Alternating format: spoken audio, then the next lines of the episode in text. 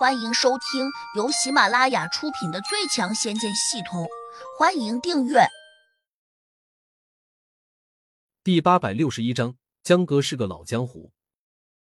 京城土地忽然又喃喃的念了句：“胡杨今天表现的太奇怪了，明明他用地仙咒把我召唤过来，为何没有问我任何问题，就突然飞走了呢？”黑龙更加迷茫，说：“他这是在逗你玩吧？”你以为别人像你一样无聊？京城土地失了声说：“他二人当然想不通，别说他们如此困惑，就连展月娥也有些奇怪，觉得胡杨不问京城土地一句话便走，可能已经得到他妹妹在哪里的消息了。那么，刚才他低头查看戒指，估计有人突然给他发了消息过来。那人是谁呢？展月娥当然猜不到，就在刚才。”胡飞被古朝安带走时，江格刚好赶到这里。江格和胡飞比较熟悉，他在来那家茶楼前就已经用神识看到胡飞了。谁知等到他赶过来时，却失去了胡飞的踪影。他自然就会怀疑古朝安肯定有问题。于是他一路跟了过去。不过他并没有打草惊蛇，而是小心翼翼的跟着古朝安，看他到底要做什么。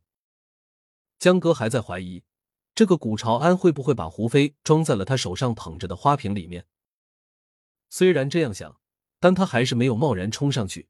万一胡飞不在瓶里面，那恐怕自己想找胡飞的线索就会突然中断。江哥是个老江湖，为人谨慎，因此他选择了远远的跟踪。毕竟古朝安只是个四级的地灵，功力不高。江哥在跟踪他的过程中。还能轻易藏好自己，不会被古朝安发现。古朝安很快便出了京城，一路上他似乎还有些兴奋，好像这次出来收获巨大。正是这样，所以他的警惕性不高，否则江哥一直跟着他，难免会暴露出来。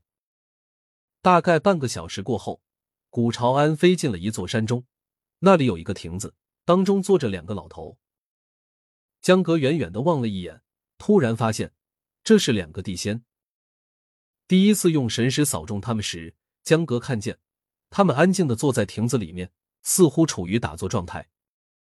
但是等到江格细看时，他却吓了一跳，因为这两个地仙已经睁开了眼睛，并且还有意放出神识冲撞了过来。江格一时之间来不及躲避，顿时被撞了个正着。他只觉得心神一震。暗道不好。与此同时，他看见古朝安正得意的瞄了过来，而且古朝安正好站在两个地仙的旁边，这说明他们是一伙的。江格不免有点后悔，早知道该在半路上就把古朝安拦下来，那样就不会像现在这样束手无策了。他虽然胆子很大，但却不是那种鲁莽的人，自然能够一眼就判断出来。自己绝对不是那两个地仙的对手。到了这个时候，他不能贸然冲过去，似乎也躲藏不了，因为两个地仙忽然送了个神识到他脑中，既然来了，那就过来坐会儿吧。这个神识如同命令一样，根本就没有任何要同他商量的余地。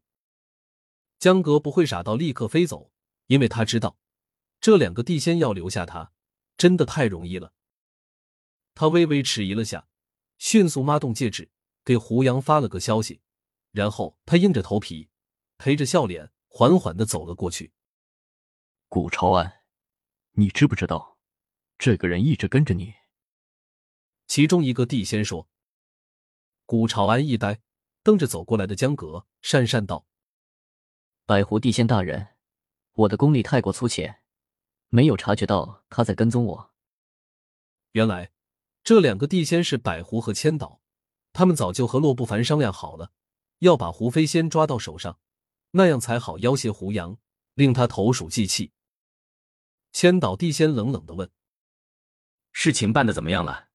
古朝安捧着花瓶，躬身答：“已经办成了。”千岛地仙伸出手掌，拿来。古朝安迟疑了下，可能有点不想给他，抱紧了花瓶，说。两位地仙大人，你们说过要送我一把仙剑的，能不能现在就给我？百狐地仙微微一笑，行啊。话音未落，他的手掌心便多了一把长剑，闪着烁烁的光芒，剑身上仿佛还有龙影流转。古朝安大喜过望，伸手便想来拿。就在这时，百狐地仙突然抖了下剑身，唰的一下就指到了古朝安的脖子上。老夫最讨厌别人和我讲价钱。古朝安，枉自我们认识了好几年，你竟然不知道我的性格。古朝安吓了一跳，慌忙说：“白狐地仙大人，你可别过河拆桥，我为你们办事，也算得上尽心尽力。刚才为了把另一个女孩支走，我花了好大一笔钱啊。那点钱算什么？买得了一把仙剑。”百狐帝仙不屑道。这时，江哥已经走到距离三人大概有四百米远的距离了。他眼见百狐帝仙拿出了剑，下意识的停在了空中。古朝安一眼瞅见他，脸色竟变得好了一些。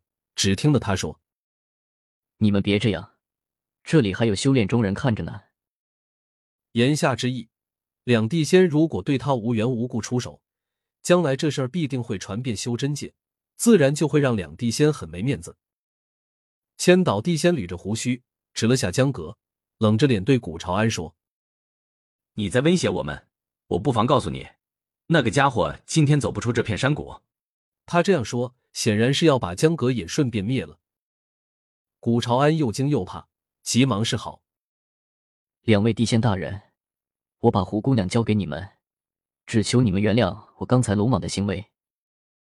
这还差不多。”百狐帝仙伸手把古朝安手上的花瓶抓了过来，又冲他挥手说：“念在你比较懂事的情面上，快走吧。